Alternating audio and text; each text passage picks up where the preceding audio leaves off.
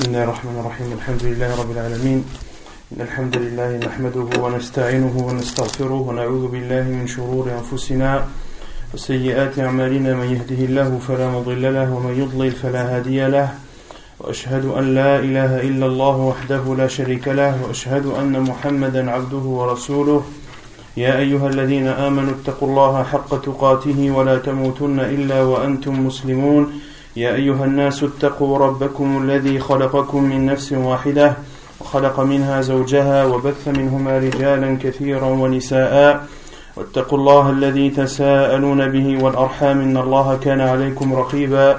يا أيها الذين آمنوا اتقوا الله وقولوا قولا سديدا يصلح لكم أعمالكم ويغفر لكم ذنوبكم ومن يطع الله ورسوله فقد فاز فوزا عظيما. أما بعد فإن أصدق الحديث كتاب الله تعالى وخير الهدي هدي محمد صلى الله عليه وسلم وشر الأمور محدثاتها وكل محدثة بدعة وكل بدعة ضلالة وكل ضلالة في النار أما بعد Donc avant de continuer le cours de l'Oajiz, juste un rappel sur la suite des cours, Inch'Allah. Donc comme je vous l'avais annoncé à, avant le Ramadan, on va faire maintenant deux séries de cours. La première sur Al-Wajiz, qui sera plus courte que d'habitude, et la seconde sera sur l'explication de l'Um'at al-I'tiqad, une explication faite par Sheikh Al-Fawzan, hafidahullah ta'ala. Donc je vous ai donné euh, les photocopies qui vont normalement servir au cours d'aujourd'hui. Euh, ici, il y a un cahier à votre disposition. À la fin du cahier, ceux qui veulent euh, une nusra du livre, ceux qui veulent un livre, euh, qui notent leur nom, Inch'Allah, et puis euh, je ferai en sorte d'apporter ces livres-là euh, la semaine prochaine, Inch'Allah. Au niveau des horaires, j'ai eu un peu de retard aujourd'hui, je m'en excuse, euh, mais la semaine prochaine, Inch'Allah, les cours commenceront à partir de 2h30, de 14h30. De 14h30 jusqu'à 15h30, 15h40 à peu près. Puis, euh, donc on commencera par les cours de l'Ouajiz, puis euh, on, enchaînera par les cours de l'Um'at et euh, sûrement la prière de la Asr euh, se fera entre les, entre, elle coupera le cours. Donc on continuera le cours après euh, Salat al-Asr.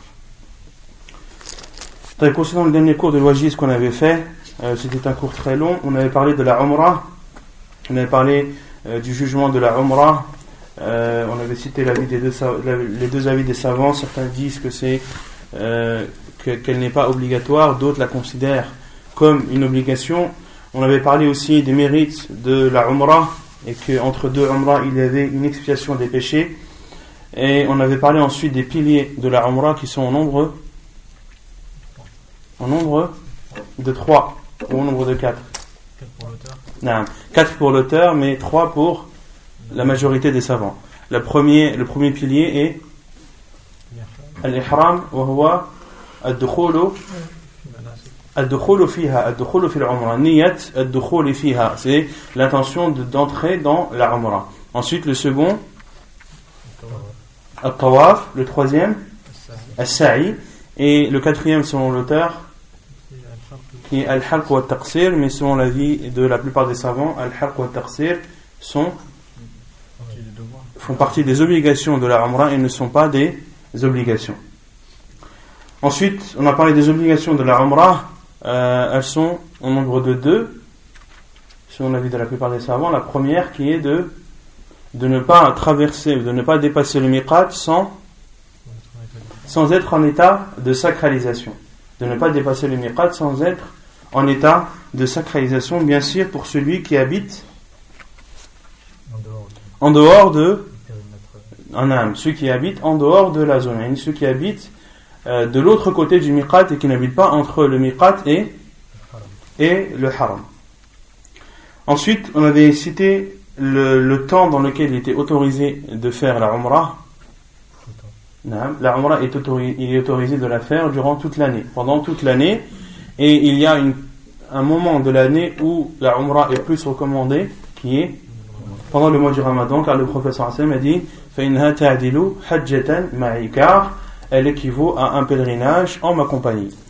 On avait parlé aussi de l'autorisation de faire la Umrah avant, avant le Hajj, et que cela était autorisé, comme l'a dit Abdullah ibn Omar, qui rapporte que le professeur sallam i'tamara qabla an yahuj que le professeur a fait la umrah avant d'avoir fait le pèlerinage. Ensuite, on a parlé du sujet qui est le fait de faire plusieurs umrah dans un seul voyage. Qu'est-ce qu'on avait dit à ce sujet non, Tout d'abord, la règle, c'est que cela ne fait pas cela ne fait pas partie de la sunna du prophète sallallahu alayhi wa, alayhi wa sallam, et certains savants le même considéré comme une innovation comme Cheikh l'Islam Ibn Taymiyyah rahimahullah ta'ala et il n'y a aucune preuve dans le Coran dans la sunna que le prophète sallallahu alayhi wa sallam ou ses compagnons ont fait plusieurs umrah dans un seul voyage et la seule chose qui a été rapportée c'est que Aisha le sallam lui a autorisé de sortir de la terre sacrée euh, et de faire sa umrah car elle était en car elle faisait quel type de rite?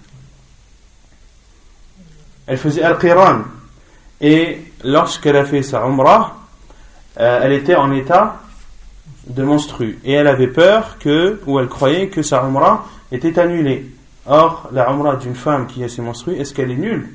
Non il y a seulement euh, deux choses qu'elle n'a pas le droit de faire qui sont la prière et at-tawaf.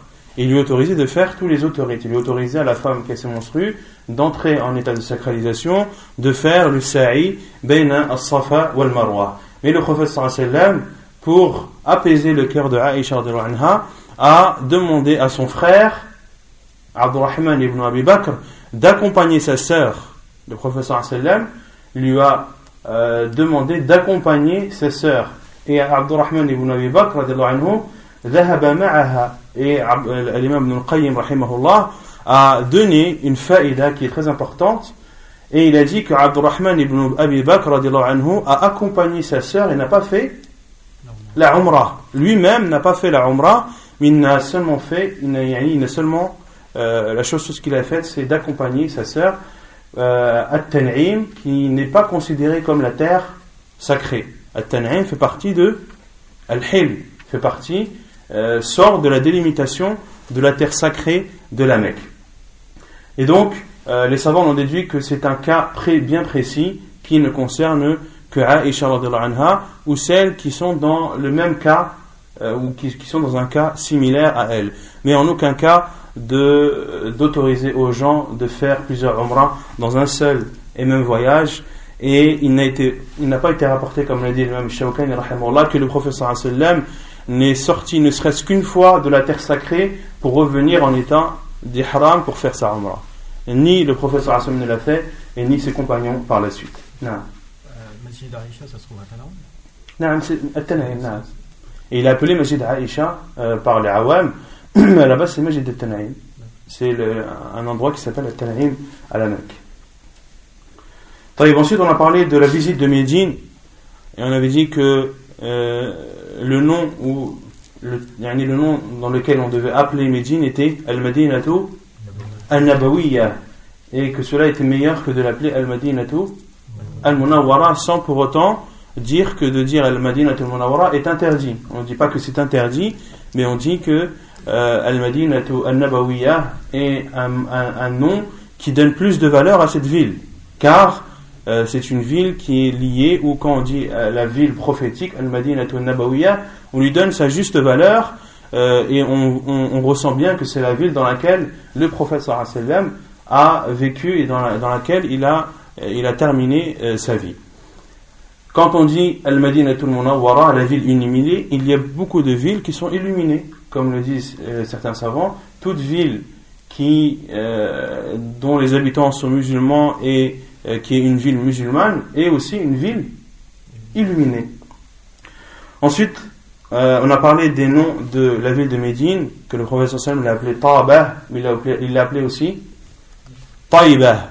Il l'a appelé aussi Taïba. Et quant au nom de Yathrib, euh, il est déconseillé d'appeler cette ville Yathrib, comme l'a dit le professeur Sallam, Yusammunaha Yathrib wa al-Madina. Il l'appelle Yathrib alors que c'est Médine.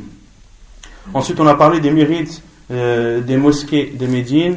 Euh, le, la première mosquée qui a le plus grand mérite, c'est la mosquée du prophète sallallahu alayhi wa sallam. Et ce qui nous montre ce mérite, c'est qu'il n'est autorisé de voyager vers un endroit euh, dans lequel on considère que c'est un endroit béni que vers trois endroits qui sont la mosquée de la Mecque, la mosquée de Médine et la mosquée de Jérusalem. Et il y a euh, une autre mosquée euh, dont le prophète sallam a cité les mérites qui est Masjido Quba, qui est Masjido Quba, ce sont les deux mosquées à Médine qu'il est légiféré de visiter, qu'il est légiféré de prendre comme lieu de visite. Et quant au mérite de la prière, d'une prière dans la mosquée du professeur sallam, elle équivaut à mille prières dans toute autre mosquée, hormis la mosquée de la Mecque. Et également, parmi les spécificités de la mosquée du professeur sallam, c'est qu'à l'intérieur s'y trouve un jardin parmi les jardins du paradis, et plus près, de façon plus précise, c'est l'endroit, comme l'a dit le professeur bayna minbari wa bayna minbari wa bayti rawdatun min riyad al-jannah. Entre mon minbar et ma maison, il y a un jardin parmi les jardins du paradis. Et euh, on avait dit qu'il n'y avait pas de, de comportement bien spécifique à avoir euh, pour celui qui visite la mosquée du prophète sallallahu alayhi wa sallam que les comportements étaient généraux à toutes les mosquées. Euh, le comportement à, à respecter, tout d'abord lorsque l'on rentre, de dire l'invocation Allahumma salli ala Muhammad wa sallim Allahumma ftahli abwaba rahmatik Allahumma ftahli أبواب رحمتك ومن الذي أعوذ بالله العظيم و وبوجهه الكريم وسلطانه القديم من الشيطان الرجيم puis de prier deux raka'at qui sont tahiyat al-majid comme toute autre mosquée et de ne pas se diriger vers la tombe du prophète sallam car elle est à l'opposé de, de la qibla mais la personne doit prier, le musulman doit prier en direction de la qibla qui fait partie, istiqbal al-qibla qui fait partie des conditions des piliers Des conditions de la prière. Istiqbal al-qibla, shartun min shuruti as-salah. Et il y a également le fait de saluer le prophète sallallahu alayhi wa sallam euh, et de ne pas faire des signes d'humiliation devant euh, la tombe du prophète sallallahu alayhi wa sallam et de le saluer de façon normale et euh, euh, sans, baisser la tête ni sans faire d'actes d'humiliation qui ne doivent être faits que pour Allah subhanahu wa ta'ala et de dire lorsqu'on est devant la tombe du professeur sallam Allah assalamu alayka ya et ensuite de s'avancer un peu plus vers la droite et de dire assalamu alayka ya Umar et ya Abu Bakr puis de dire ensuite assalamu alayka ya Umar comme l'a dit Abdullah ibn Umar radiyallahu ta'ala anhu et, parmi les comportements également de ne pas élever sa voix devant euh, la tombe du prophète sallallahu alayhi wa sallam, car c'est un respect que l'on doit avoir envers le prophète sallallahu alayhi wa sallam, qu'il soit vivant ou, ou mort. Ensuite, de, euh, de s'efforcer de prier dans les premiers rangs de la mosquée de Médine, et de prier dans le premier rang est meilleur que de prier dans, dans la Rauda. Le prier dans le premier rang est meilleur que de prier dans cet endroit qui fait partie des jardins parmi les jardins du paradis, car on avait expliqué que le fait que ce soit un jardin parmi les jardins du paradis, euh, le professeur Sam ne nous a pas incité de façon précise de faire des prières dans cet endroit-là. Mais c'est un, un, jardin parmi les jardins du paradis. Celui qui a l'occasion d'y adorer Allah subhanahu wa ta'ala, de quelque façon que ce soit, qu'il le fasse. Et qu'il ne spécifie pas cela à la prière uniquement et qui ne croit pas qu'il y a un hadith du prophète qui nous demande de faire deux rak'at dans ce lieu. Et également, il ne fait pas partie de la sunna du prophète de considérer ou de croire qu'il faut prier 40, 40 prières dans la mosquée du prophète car beaucoup, euh, beaucoup de pèlerins notamment euh, croient qu'ils doivent prier 40 prières à Médine consécutives. Et ils disent, euh, lorsque des formules du pèlerinage leur sont proposées, est-ce qu'on reste au moins 8 jours à Médine? 8 fois 5 40. Et il parle de ce principe qu'il faut qu'il reste au minimum 8 jours. Cela n'a aucune source dans. le hadith est faible concernant cela. Et il n'est pas obligatoire de prier 40 prières dans euh, la mosquée du prophète sallallahu alayhi wa, alayhi wa sallam. Je crois que c'était sur ce point-là qu'on s'était arrêté. يقول المؤلف تاسعا وليس مشروعا أن يكثر التردد على القبر الشريف للسلام على الرسول صلى الله عليه وسلم فالسلام عليه يبلغه حيث ما كان ولو كان في أقصى الأرض فهو ومن أمام القبر سواء في الحصول على ثواب الصلاة والسلام على رسول الله Et l'auteur dit, neuvième point, il n'est pas légiféré de, euh, de faire beaucoup de visites ou de visiter beaucoup la tombe du prophète sallallahu alayhi wa sallam et de le saluer, car le salut que tu fais envers le prophète sallallahu lui parvient où que tu sois. Lui parvient où que tu sois, et celui qui est à l'autre bout de la terre et celui qui est juste en face de la tombe du prophète sallallahu sont identiques dans le fait que leur prière euh, distinctive, la prière de chacun de, ces, de, chacune de ces deux personnes, l'une qui est devant la tombe du prophète sallallahu et l'autre qui est à l'autre bout de la terre, parviennent au prophète sallallahu alayhi wa.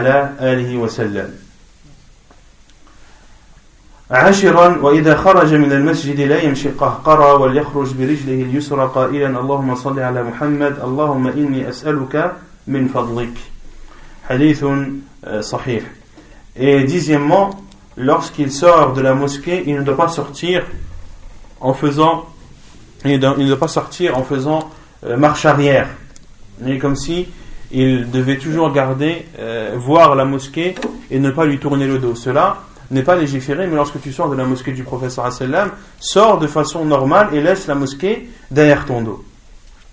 Et qu'il sorte de son pied gauche en disant Allahumma salli ala Muhammad, Allahumma inni as'aluka min fadlik. Et de dire Oh Allah, prie sur Muhammad, oh Allah, je te demande tes bienfaits. Je te demande tes bienfaits. Et cette invocation était propre à la mosquée du professeur sallam Non, mais elle est générale à l'ensemble des mosquées. ثم قال المؤلف مسجد قبة puis l'auteur parle du chapitre de la mosquée de Quba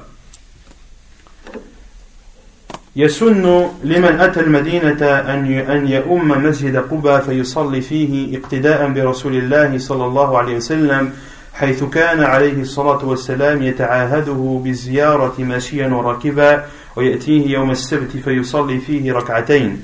حديث متفق عليه. وكان صلى الله عليه وسلم يقول من تطهر في بيته ثم أتى مسجد قبى فصلى فيه كان له كأجر عمره حديث صحيح رواه ابن ماجه Donc le chapitre de Masjid de Quba, Masjid de Quba, il faut savoir que c'est la première mosquée qui a été construite en islam. Que c'est la première mosquée qui a été construite en islam. Et il est légiféré pour celui qui arrive à Médine de prier dans cette mosquée Quba.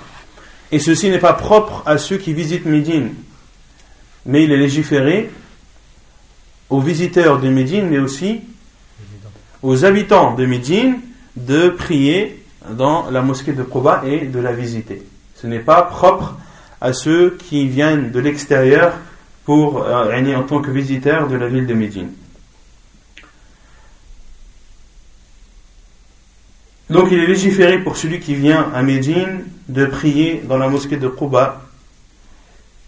Et ceci en prenant pour exemple le prophète sallallahu alayhi wa car le prophète sallallahu alayhi wa sallam avait l'habitude de visiter cette mosquée, la mosquée de Quba, mashiyan wa rakiban. Le prophète sallallahu alayhi wa y allait de temps en temps sur le dos de sa monture, mais y allait de temps en temps également à pied. Et la plupart du temps, le professeur sallam visitait la mosquée de Quba le jour du samedi. Et il y priait deux rak'at. Et il y a, et le professeur sallam avait l'habitude de dire, celui qui fait ses ablutions dans sa maison, puis se dirige vers la mosquée de Quba pour y prier, il aura alors la récompense d'une umrah. Il aura alors la récompense d'une umrah. Une question qui se pose ou qui peut être posée. La mosquée de Quba. Est-elle a-t-elle la même taille qu'au temps du prophète sallam? La mosquée de Quba actuelle a-t-elle la même taille que la mosquée au temps du prophète sallam? Oui ou non? Non. Il y a des euh, extensions qui ont été faites. Il y a des rajouts qui ont été faits. Si quelqu'un vous dit il est légiféré de visiter la mosquée de Quba et d'y prier dans la Ka'at, mais tu dois prier dans l'endroit qui était existant au temps du, du prophète sallallahu alayhi wa, ala alihi wa. Qu'est-ce que vous répondriez? Non Le dalil, c'est que le prophète a dit Masjid Quba. Le prophète a dit Man ata masjid Quba, celui qui va à la mosquée de Quba. Le prophète parle à quelle époque? À son époque. Il parle de la mosquée qui est existante. À son époque. Comment répondre à cette personne? C'est le même cas que le Masjid al-Nabawi. Non, c'est le même cas que le Masjid al-Nabawi. Mais ça ne répond pas à la question. Quelqu'un pourrait très bien dire cela pour la mosquée du professeur sallam.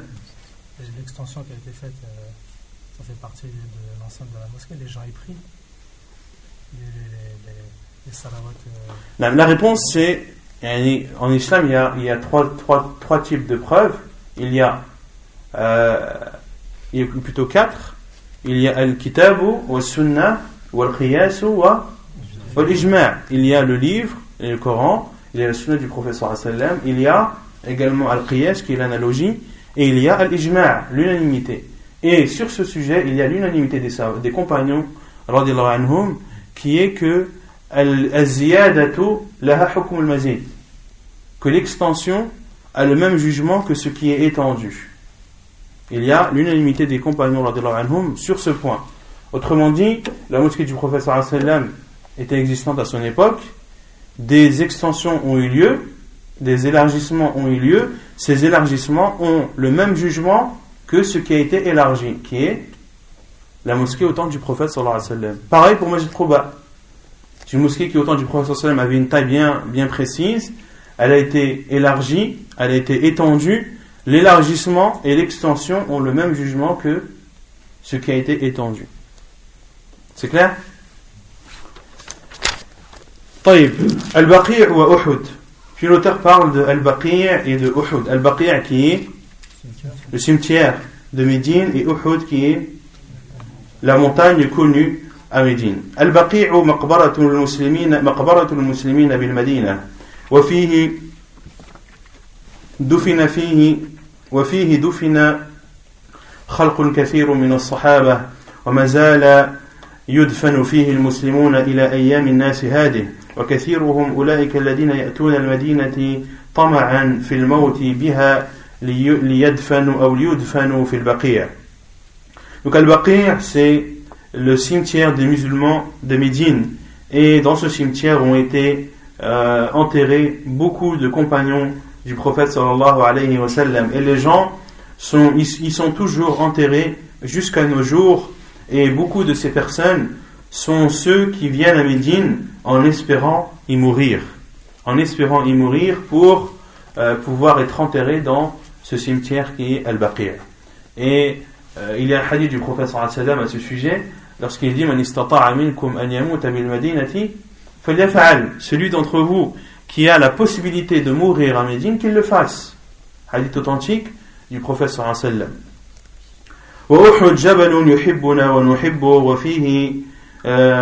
وفي حضنه دفن بضعة وسبعون شهيدا من شهداء الغزوة التي دارت رحاها في أحضانه ونسبت إليه فسميت غزوة أحد فإذا أراد أحد قدم المدينة أن يزور البقيع أو شهداء أحد فلا مانع Et Uhud, comme l'a dit le prophète sallam, est une montagne qui, que nous aimons, qui nous aime et que nous aimons.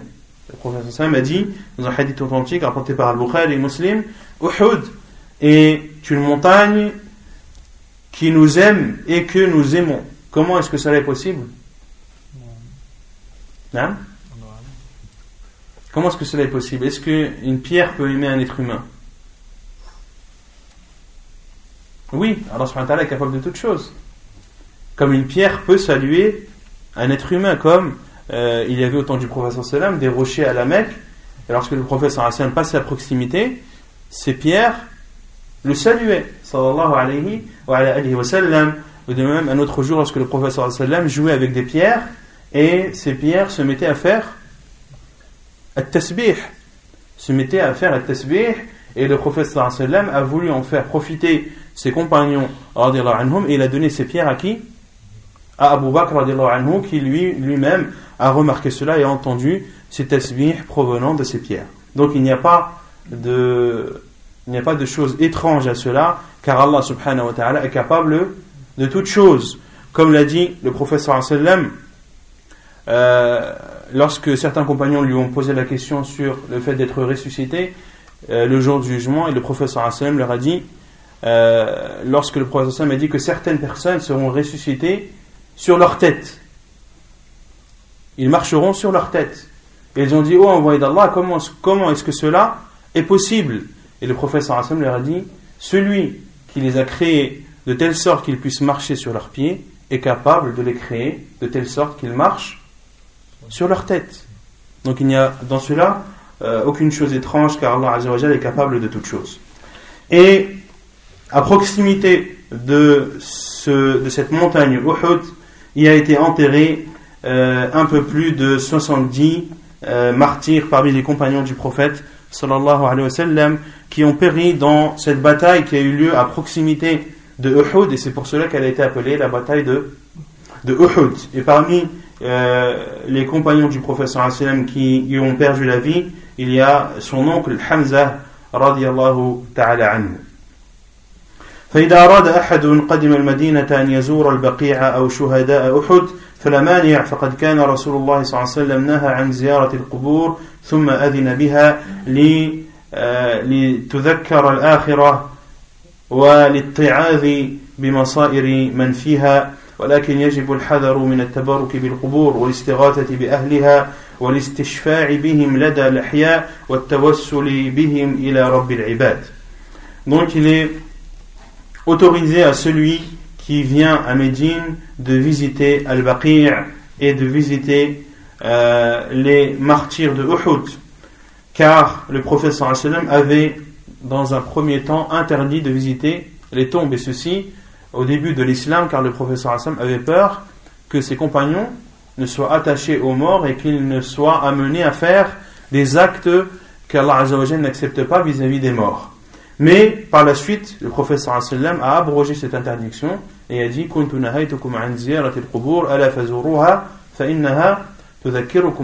Je vous avais interdit de visiter les tombes, mais maintenant visitez-les car elles vous rappelleront l'au-delà. Et ceci afin, comme l'a dit le prophète de se rappeler l'au-delà et de méditer sur euh, la destinée de ces personnes et de méditer sur le fait que notre destinée sera la même. A qu'un jour ou l'autre, on sera dans la même place qu'eux. Mais malgré que la visite soit autorisée, il faut prendre garde à ne pas euh, prendre ces tombes comme des lieux bénis, ou bien de demander le secours aux habitants de ces tombes, ou bien de euh, demander de l'intercession. Demander à ces morts d'intercéder en faveur d'Allah car ces morts ne peuvent, ne peuvent apporter ni bien ni mal. Ces morts ne peuvent apporter ni bien ni mal, donc il n'y a aucune utilité à leur demander quoi que ce soit et de demander à autre qu'Allah Azzawajal fait partie de l'associanisme. ولا يشرع لمن يأتي أحدا أن يقصد ما يقال بأنه مصلى النبي صلى الله عليه وسلم في سفح الجبل ليصلي فيه. Il n'est pas légiféré pour celui qui vient à Uhud d'aller dans un endroit qui est dit que le professeur sallam y a prié au-dessus de cette, de cette montagne Uhud. Ou bien de monter euh, et d'escalader la montagne de Uhud en espérant une bénédiction. Tout ceci est interdit. Ou bien de monter dans Jabal al-Rumat, ou Jabal al-Rumat, les Athal et Sahaba, ou bien de monter sur le mont euh, des archers, qui est un mont euh, dans lequel les prophètes avaient ordonné à ces archers de se poster pour protéger l'arrière des musulmans. Et certaines personnes euh, montent dans, ce, dans cette petite montagne pour essayer de suivre les traces des compagnons. Ils se disent que les compagnons étaient montés sur ce mont, donc pour suivre leurs traces, on va faire de même. Cela n'est pas légiféré en islam. فذلك وغيره مما يكون من غير السلام والدعاء للشهداء ليس مشروعا ولا مستحبا شرعا بل هو من الأمور المحدثة المنهي عنها. وفي ذلك يقول عمر رضي الله عنه إنما هلك من كان قبلكم بتتبعهم آثار أنبيائهم فليكن لنا في كلام عمر رضي الله عنه مقنع ومقطع. Et tout ceci, فذلك وغيره مما يكون من غير السلام والدعاء للشهداء ليس مشروعا. Il y a deux choses à différer pour celui qui se rend à Uhud, c'est de faire le salam, de saluer les morts, les, les martyrs de Médine, et d'invoquer en leur faveur. Il n'y a que ces deux choses qui sont autorisées, car ceci est considéré comme, comme la visite de, la visite d'un cimetière. Lorsque tu te rends à Uhud, c'est pour visiter les martyrs de Uhud, qui sont enterrés dans Maqbarat Uhud, dans le cimetière de Uhud. Donc lorsque tu te rends là-bas, ce n'est uniquement pour les saluer et invoquer en leur faveur et de dire Assalamu alaykum ahla diyari min al-mu'minin ila akhir dua. Toute autre chose n'est pas légiférée. Et à ce sujet, Omar anhu a dit Ceux d'entre vous ont connu la perte car ils suivaient la trace de leur prophète. Ceux d'entre vous ont connu la perte car ils suivaient les traces de leur prophète et considérer ces endroits ou ces traces comme des endroits de bénédiction. Et ceci les a amenés à adorer autre qu'Allah subhanahu wa ta'ala et à outrepasser les limites d'Allah subhanahu wa ta'ala. Et donc l'auteur dit que la parole de Omar ibn Khattab soit pour nous quelque chose qui nous suffit et quelque chose qui coupe euh, ou qui nous stoppe يقول المؤلف المزارات في l'auteur parle des lieux de visite هناك أماكن أخرى في المدينة المنورة تعرف بالمزارات كالمساجد السبعة القريبة من موقع غزوة الخندق ومسجد القبلتين وبعض الآبار ومسجد الغمامة.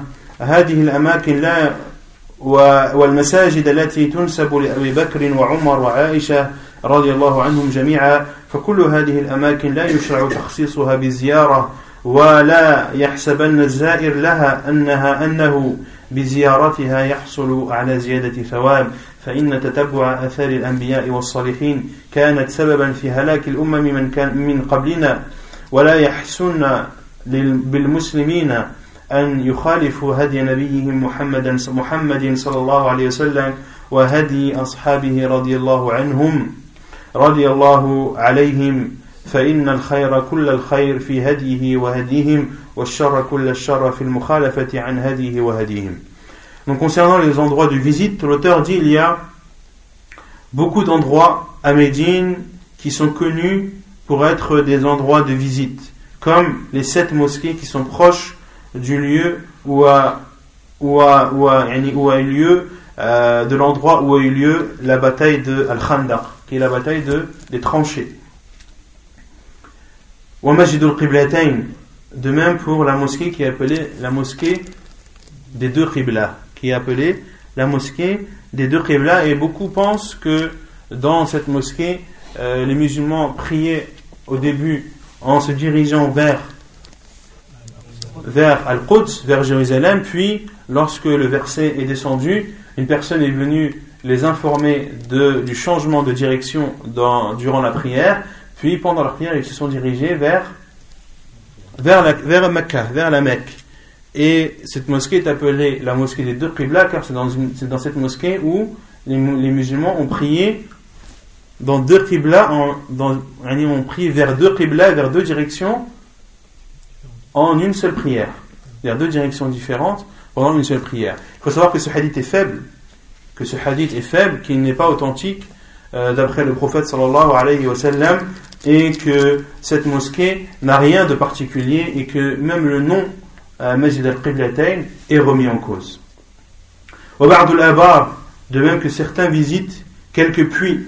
Donc l'auteur a parlé tout d'abord des al-Masajid des Sab'a qui sont connus euh, comme les sept mosquées, des petites mosquées qui sont proches de l'endroit où, a eu la bataille des tranchées Et certains disent que euh, l'endroit où ont été construites ces mosquées étaient des, endroits stratégiques durant cette bataille.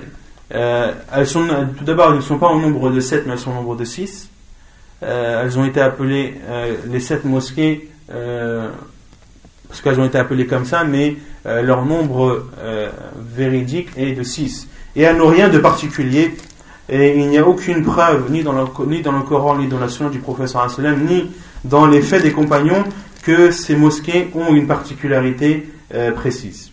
De même que certains prennent comme lieu de visite certains puits, d'autres, au Masjidul Ramam, d'autres prennent ou visitent la mosquée de Ramam.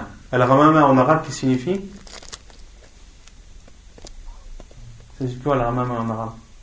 Le nuage. Le nuage.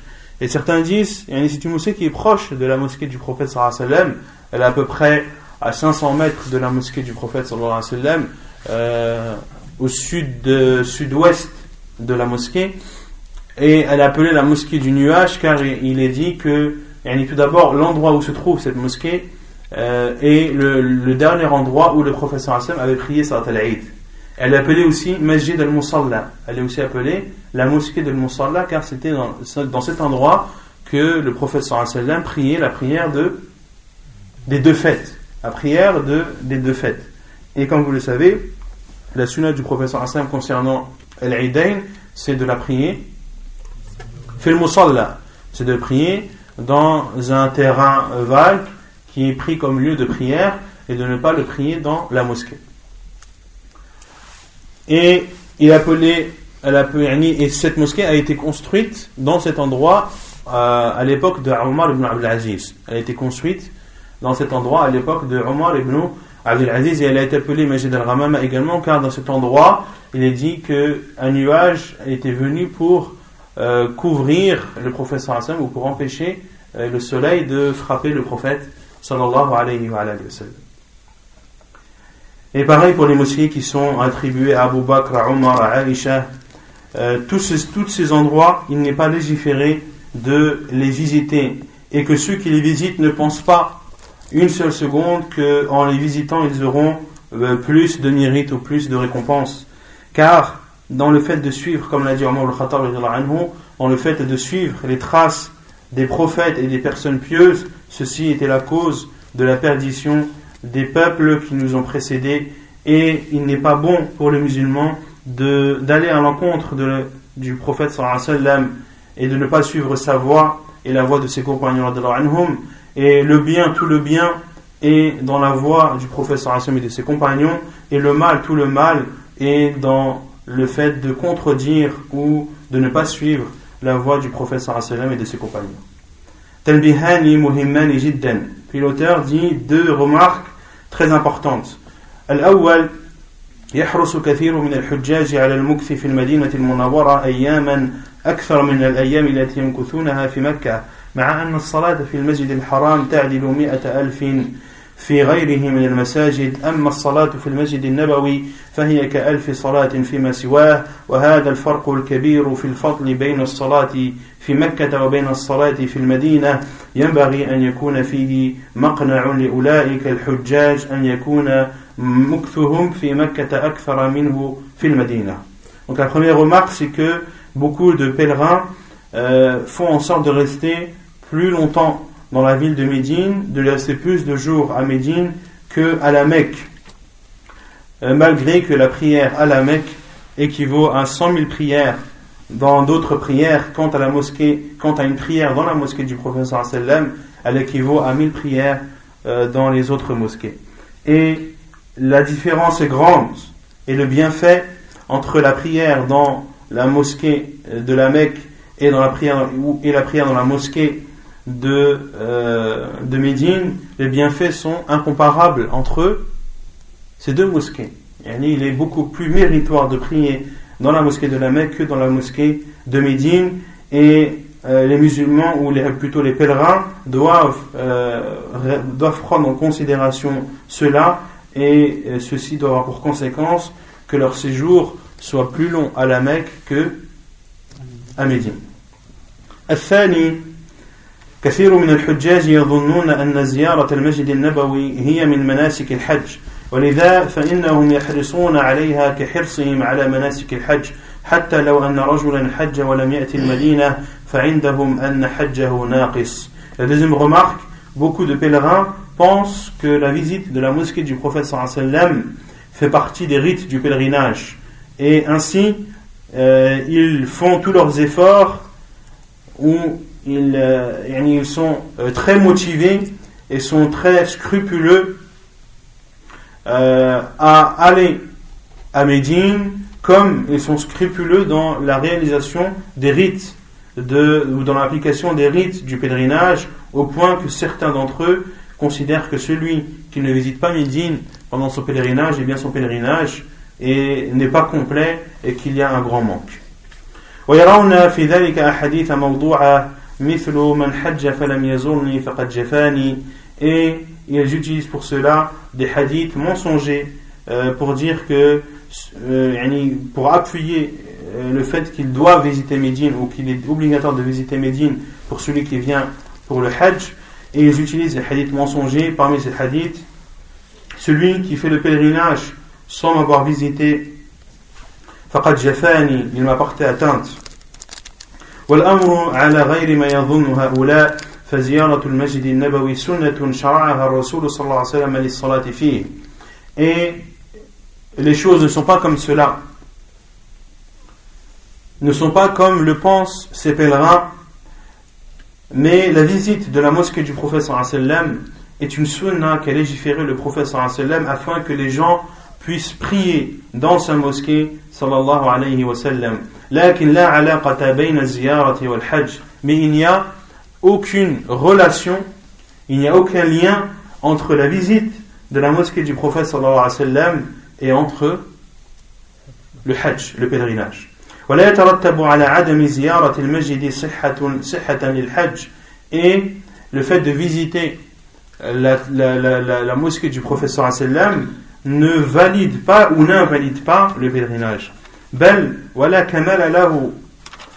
Et même plus que cela, le fait de visiter la mosquée du prophète sallam ne rend pas ton pèlerinage meilleur. Ne rend pas ton pèlerinage meilleur. Autrement dit, celui, deux personnes qui ont fait le pèlerinage, l'une qui a prié dans la mosquée du sallam, l'autre qui n'est pas partie à Médine, eh bien, la, récompense de, leur pèlerinage est semblable ont euh, s'ils ont fait des rites de la même façon Leur récompense sera exactement la même et celui qui a prié dans la mosquée du prophète sallam n'aura pas plus de récompense ou son pèlerinage ne sera pas plus récompensé que celui qui s'est contenté de rester à la Mecque uniquement. لأن زيارة المسجد النبوي ليست من مناسك الحج بل هي مشروعة لذاتها وحدها car la visite de la mosquée du prophète sallallahu ne fait pas partie des rites du pèlerinage mais c'est une visite qui est légiférée en elle-même et c'est une adoration à part entière et c'est une adoration à part entière qui n'est liée à aucune autre adoration وبهذا انتهينا من شرح كتاب الحج من كتاب الوجيز et donc ainsi se termine euh, l'explication du livre du pèlerinage euh, pris de, du livre Al-Wajiz l'essentiel dans la compréhension du livre et de la sunna. Alhamdulillah.